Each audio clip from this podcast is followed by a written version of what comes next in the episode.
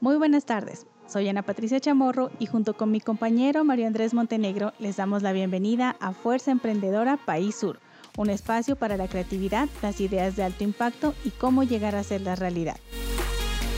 Mario, cuéntanos por favor quién nos acompaña hoy.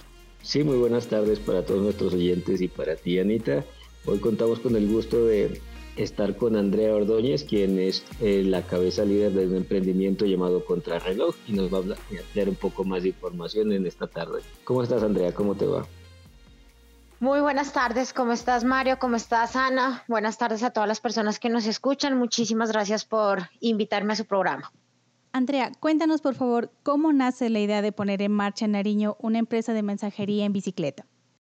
Bueno, la idea es, es muy bonita, ¿no? Eh, les cuento que yo en el 2013 trabajaba de cajera en un banco y la verdad todos los días andaba como aburrida porque pues realmente no, no encontraba como mi vocación.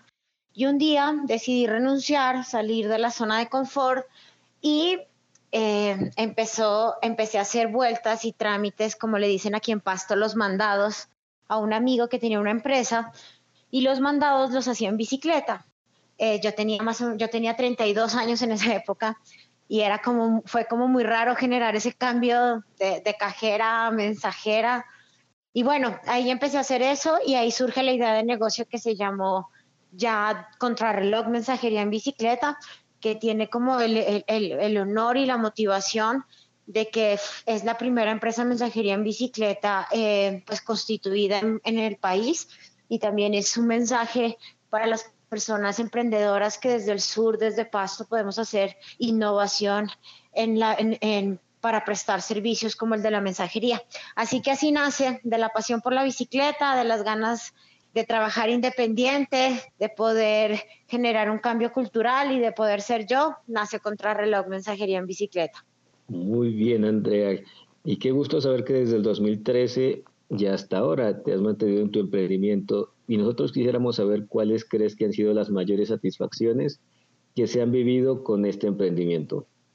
Bueno, yo creo que también cabe aclarar que duré, duramos como hasta el 2018. En el 2018 eh, decidí retirar del, del mercado contrarreloj. Empecé a trabajar en administración, me volví activista, funcionaria pública, ahora soy consultora en el tema de movilidad. Entonces hubo un, un receso de contrarreloj la noticia es que volvimos a las calles. ¿Y cuáles son las cosas buenas? Yo creo que lo más positivo es poder empezar.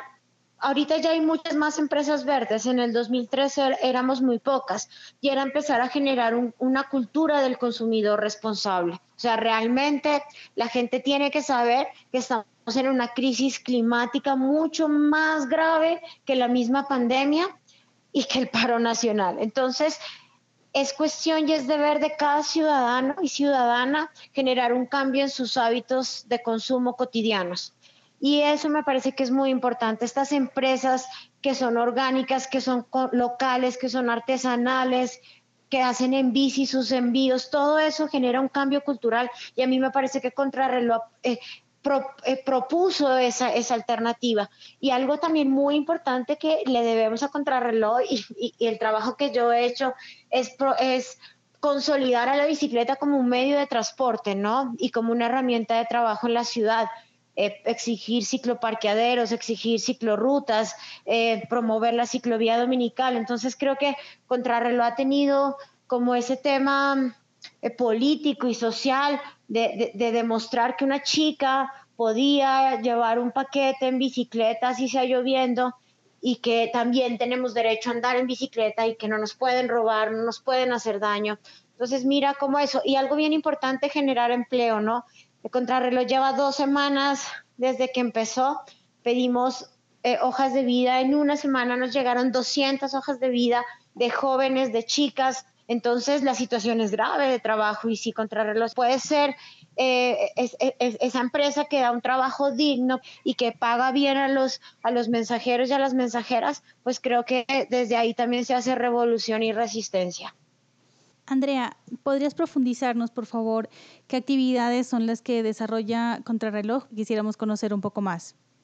Sí, nosotros ofrecemos tres servicios. El primer servicio son los envíos de puerta a puerta, no punto A, punto B, puede ser unos documentos, nosotros somos súper responsables, somos puntuales, eh, o sea, nos gusta que nuestro servicio sea de una muy buena calidad, entonces puede llevar cualquier documento que usted necesite, podemos llevar cajas, paquetes, tortas, yo creo que más o menos en tres semanas ya tenemos la capacidad para, para llevar comidas. También tenemos el segundo, que son las compras, ¿no? Creo que hay mucha gente que todavía por pandemia no sale de su casa y necesita compras personalizadas, le llamamos. No sé, necesito un tinte X en una parte y necesito otra cosa acá. Todo eso lo hacemos nosotros. Y el tercer servicio es el trámite. ¿Eso qué quiere decir? Si usted necesita hacer una autorización en una nueva, en la EPS, si usted necesita hacer alguna vuelta de la entidad financiera en las notarías, no sé, hay cosas que necesitan tiempo y paciencia, pues también lo podemos hacer nosotros. Lo importante es que todo lo hacemos en bicicleta, no contaminamos y así también contribuimos a la pacificación del tráfico de nuestra ciudad. Qué bien, Andrea, por las iniciativas que nos estás comentando en el momento. Y nosotros tenemos entendido que al inicio tenían la visión de cambiar la empresa hacia una fundación para el fomento de la cultura de la bicicleta esto cómo ha cambiado, ha cambiado el objetivo o cómo se están adaptando ustedes a las necesidades de hoy. Bueno, yo te cuento que eh, yo creo que la bicicleta es una herramienta poderosísima para transformar la sociedad. Para mí ha sido una herramienta de demostrarme varias facetas de mi profesión y de persona. Entonces, eh, pues soy administradora de empresas, ahora soy consultora en el tema de movilidad, soy eh, gestora de contrarreloj y una parte muy importante de la cual he invertido mucho tiempo voluntario es ser activista.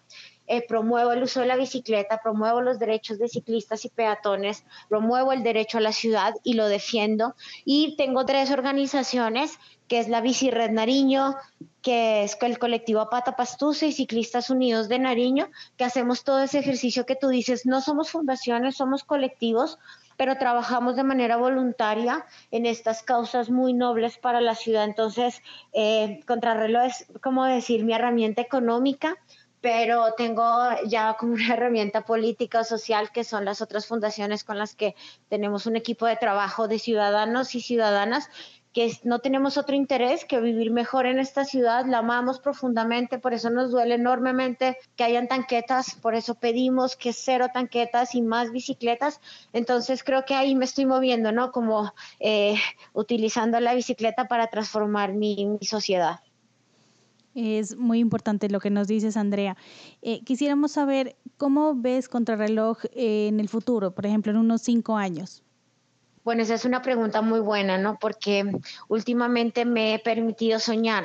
A veces no soñamos, ¿no? Como que nosotros mismas nos ponemos trabas y este es el momento de soñar, todo se está cayendo, estamos en una crisis muy grave, pero yo creo que de las crisis pueden salir las oportunidades más bonitas y creo que Contrarreloj renace en un momento de crisis donde no hay gasolina, donde COVID, tantas cosas que están en contra de la humanidad, por decirlo así, pero creo que a través de estos cambios de hábitos y a través de Contrarreloj podemos generar un cambio muy importante. Yo lo veo y sueño con que Contrarreloj sea algo similar a Servientrega, no sé si en cinco años, pero sí que Contrarreloj tenga la capacidad de poder mover por lo menos una carga de 50 kilos, de 100 kilos, que podamos demostrarle a la sociedad que se puede hacer esa transición del uso de vehículos con combustible a unos a una energía limpia, ¿no? Demostrar cómo, por ejemplo, las bicicletas de carga también pueden ser para cargar personas, o sea, los bicitaxis que hay en Bogotá, ¿no? Entonces, es como demostrar cómo una empresa no solo está para acumular riqueza, porque ese no es mi propósito, sino que generar un cambio y de verdad buscar un desarrollo sostenible partiendo de que el equipo de personas esté bien capacitado, bien pagado, bien remunerado con todas sus prestaciones y de ahí poder prestar este servicio de manera ecológica. Entonces, pues la idea es que ojalá podamos ser ejemplo a nivel del país. Eh, hay algo que, que, sucede con el tema de, de, la prestación de servicios de mensajería en bici, que es Rappi, es una aplicación muy conocida en Colombia, no ha llegado a pasto y ojalá que no llegue ellos precarizan las condiciones de los mensajeros laborales y entonces pues hay una muy mala fama sobre eso. Me, parece, me parecería muy lindo que por contrarreloj demostrara que se puede pagar bien eh, y que también se pueden generar utilidades, pero no a costa de los sueños y de los tiempos y del trabajo de otras personas, ¿no? Yo creo que eso, eso también para mí es bien importante y espero, pues ojalá en cinco años que estemos llenos de gente trabajando en bici, gente contenta y muchos clientes siendo consumidores responsables y apoyando este tipo de iniciativas. Claro que sí, Andrea. Notamos que tienes un gran sentido de responsabilidad social y eso realmente es un motivante muy grande para todos nuestros oyentes, quienes eh, por lo general también buscan tener estas experiencias y escucharlas para poder aplicarlas en sus propios emprendimientos. Y por eso quisiéramos saber qué consejos les darías a las personas que nos escuchan el día de hoy para que tengan una idea en mente o que quieran pasar de simplemente un propósito a la acción. Bueno, mi mensaje mi reflexión, que eh, la quiero decir porque por mi experiencia, es que si usted va a emprender algo, emprenda lo que le apasiona. Todas las personas, yo creo que tenemos algo que nos apasione y es más, yo creo que cada persona tiene un don. Eso que usted lo hace diferente. Si usted ese don que tiene, si no lo tiene todavía, claro, búsquelo, que ahí lo tiene. Ese don usted lo une con la pasión, el don le va a decir cuál es su pasión y si de eso usted hace poder ganarse plata, es, está privilegiado y privilegiada. Entonces, busquen cosas que los apasionan, busquen cosas que, que de verdad creen que están bien. No dejen que nadie les diga que no se puede. Imaginen todas las trabas y barreras cuando decidí renunciar a un trabajo, contrato indefinido y pasar a ser mensajera en bicicleta. Te van a robar, vos ya estás vieja para eso, te va a... Bueno, todo eso y es no hacerles caso. Y no, el trabajo no lo van a ver en uno, en dos o en tres años, lo van a ver en cinco en seis años, pero lo van a ver y cuando lo tengan los resultados les pertenece a ustedes. A veces trabajar también es uno trabaja para los demás, para los demás puede tener un salario siempre, pero no tiene la posibilidad de que en seis años uno diga, esta organización, esta empresa la creé bajo unos principios y yo creo que los resultados tarde o temprano se dan. Entonces, que, perseveren, que crean en ellos, que busquen sus dones, sus pasiones y no hay mejor satisfacción de poder crear algo con, como uno y una y poder ofrecer un buen servicio. Y algo bien importante, piensen en el tema ecológico, es que no es una cuestión de adornos, es una cuestión de vida o de muerte. Entonces, si usted va a hacer un emprendimiento, piense cómo usted va a reducir su huella de carbono en ese emprendimiento para que personas como yo, consumidora responsable, pues elijan ese servicio o ese producto. Siempre se puede trabajar de mejor manera pensando en el planeta Tierra y pensando en, pues, en, la, en, en la humanidad, ¿no? Andrea, Qué interesante y qué importante todo lo que nos estás contando. Nos, eh, nos parece muy inspirador para las personas que están eh, queriendo iniciar un emprendimiento y no solo para ellos, sino para las personas que se preocupan por el medio ambiente, porque muchas veces pensamos tal vez que no tenemos una forma de ayudar al medio ambiente, pero con iniciativas como la tuya, pues estamos todos aportando un granito de arena, ¿cierto? Te agradecemos mucho la compañía el día de hoy.